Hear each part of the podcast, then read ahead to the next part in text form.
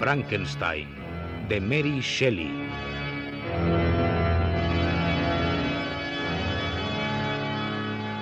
Adaptación Oscar Zorrilla. Capítulo séptimo.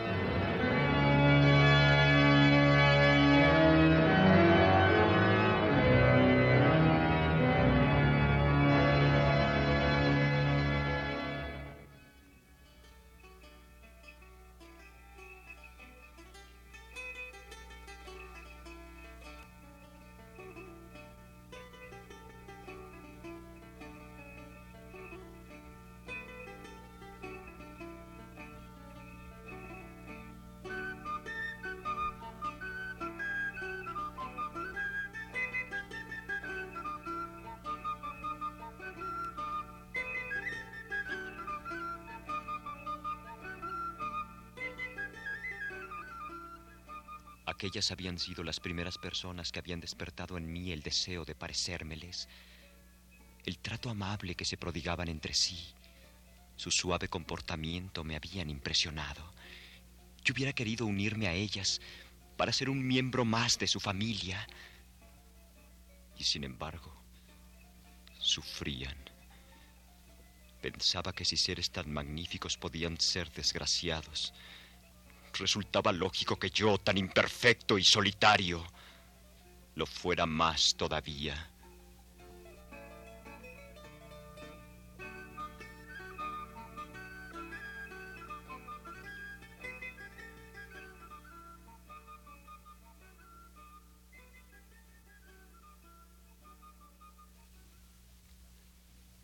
¿Por qué una gente tan bondadosa podía llorar?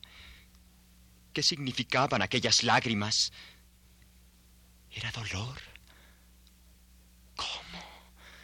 Si parecían perfectos, poseían gracia, gentileza, una delicada complexión. En cambio, qué horror había experimentado yo al ver mi propio rostro reflejado en el agua. Retrocedí asustado incapaz de creer que aquella faz fuese la mía. Mis hijos y yo hemos sufrido mucho, así que nos gustaría ayudarle. Hay miles de pequeños hechos que daban testimonio de la excelente disposición de ánimo de aquella gente.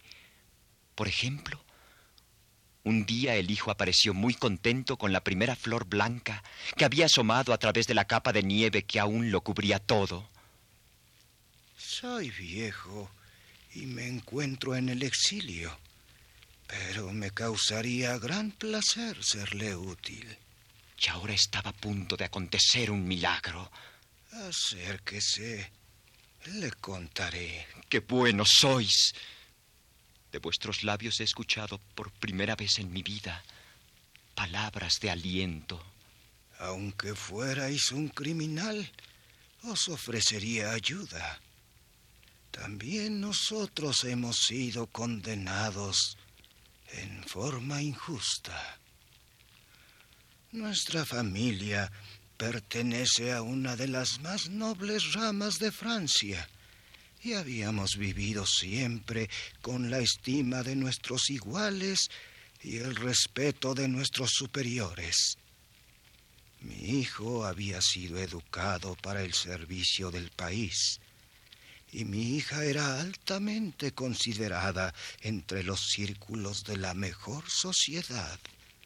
En resumen, supimos lo que era una existencia rodeada de virtud inteligencia y refinamiento y tratamos de ser merecedores de ello.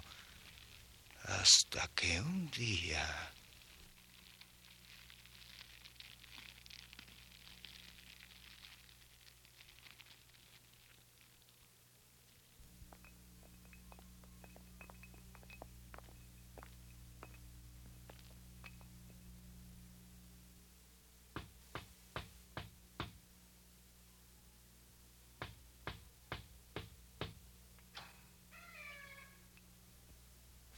¿El caballero de la C? Soy yo.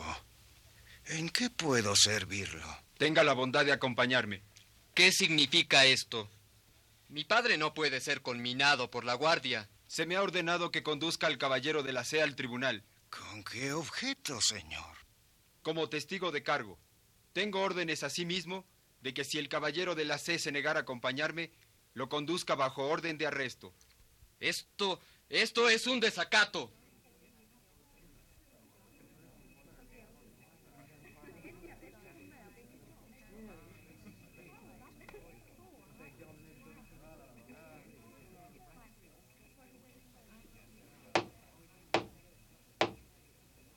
Llamo al siguiente testigo en el juicio que nuestro gobierno sigue en contra del comerciante turco, acusado de fraude a la administración. Señor de la C, testigo. ¿Presta usted juramento de declarar con toda la verdad? Juro declarar la verdad. Nuestro gobierno ha confirmado que usted mantiene relaciones personales con el acusado. ¿Puede usted explicar qué clase de relaciones son esas y cuáles son los motivos que lo han impulsado a unir su prestigio y el de su casa a un individuo poco grato para el país? Aún no ha sido probado que el acusado sea responsable de fraude. No era esa la pregunta. Y ruego al caballero de la C que responda de acuerdo al interrogatorio. Repito, ¿puede usted explicar qué clase de relaciones mantiene con el acusado y cuáles son los motivos que lo han impulsado a ello? La amistad.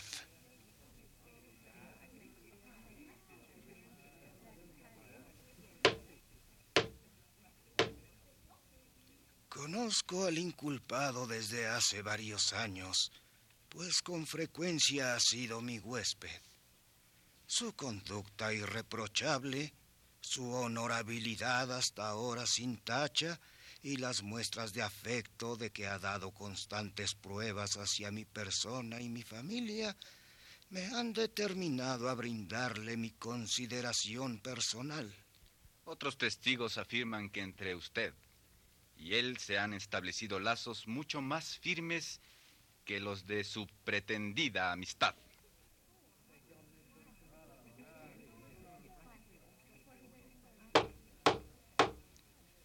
Ruego al señor fiscal que aclare sus palabras. Es cierto que este extranjero ha solicitado la ciudadanía con el pretexto de una próxima boda entre su hija, también de origen turco, y el hijo de usted.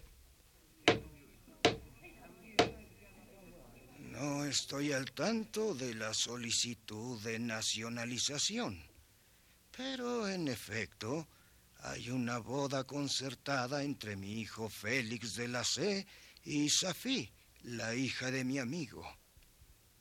Pido al señor juez que considere como prueba fehaciente de la culpabilidad del acusado su deseo de legalizar en Francia una estadía que únicamente redundará en daño para nuestra nación. Me parece absolutamente injustificado que el señor fiscal relacione una situación de carácter íntimo y familiar con cualquier asociación delictuosa. Estoy en mi derecho y reclamaré daños y perjuicios en contra de este tribunal. El caballero de la C puede retirarse.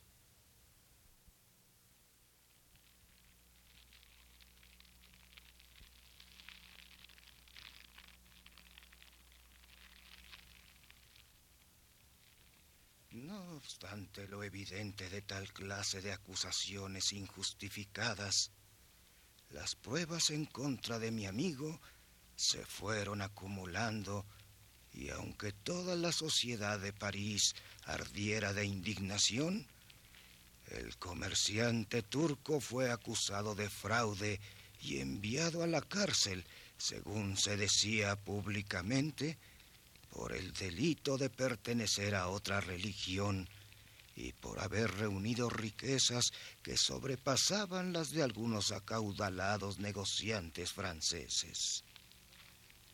Desafortunadamente para nosotros, mi hijo Félix había tomado providencias para que su futuro suegro escapara de la cárcel, con la idea de no perder a Safí, su prometida, tanto como de reparar por sus propias manos la injusticia cometida por las autoridades de Francia. Su osadía nos habría de costar muy cara. El turco desapareció misteriosamente de su celda. Félix lo condujo a él y a su hija a través de Francia hasta llegar a Lyon y desde allí los hizo pasar a Italia. El comerciante esperó una ocasión propicia para volver a Turquía. Pero el gobierno francés se había indignado con la fuga y no cesó hasta hallar la identidad del liberador.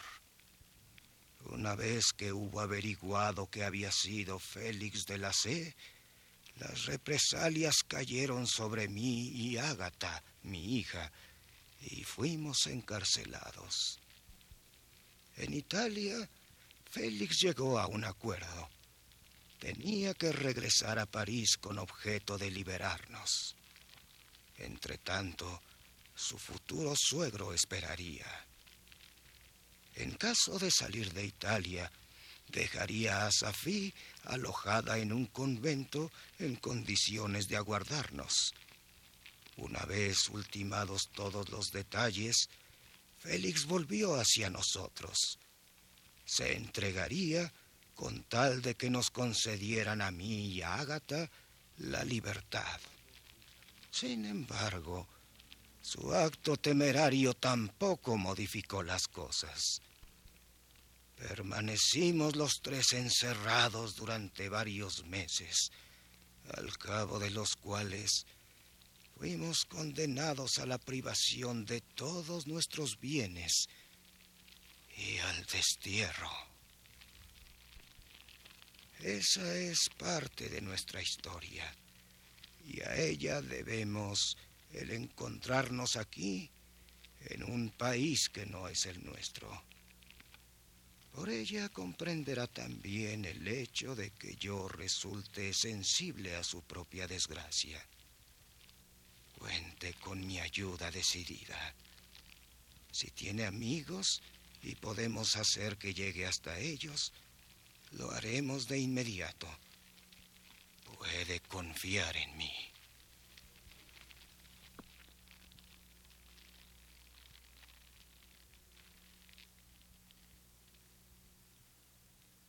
Ahora entendía el por qué tan excelentes representantes de una especie ajena a la mía daban muestras de una tristeza que a mi juicio no les correspondía. Tuve mayor comprensión de su virtud y desprecié con fuerza los vicios que asuelan a la sociedad. Pero algo me intrigaba. ¿Cómo había llegado finalmente la extranjera? gracias a cuyo aprendizaje yo también había estado siendo educado sin que ellos lo supieran. Y una duda flotaba en mi espíritu. De la C me había aceptado, porque sus ojos no captaban la miseria de mi figura. ¿Pasaría igual con los demás?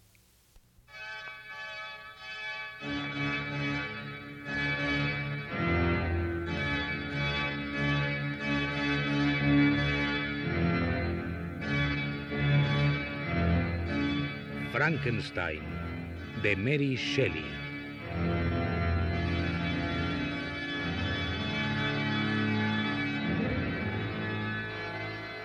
Actuaron en este capítulo por orden de aparición Alejandro Camacho, Ricardo Lezama, Rafael Montiel, Etzel Cardeña, Ernesto Yáñez y José Luis Cruz.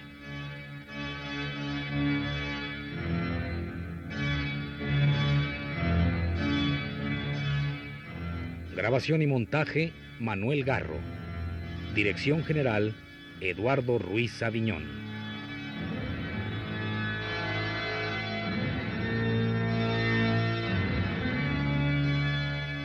Una producción de Radio UNAM.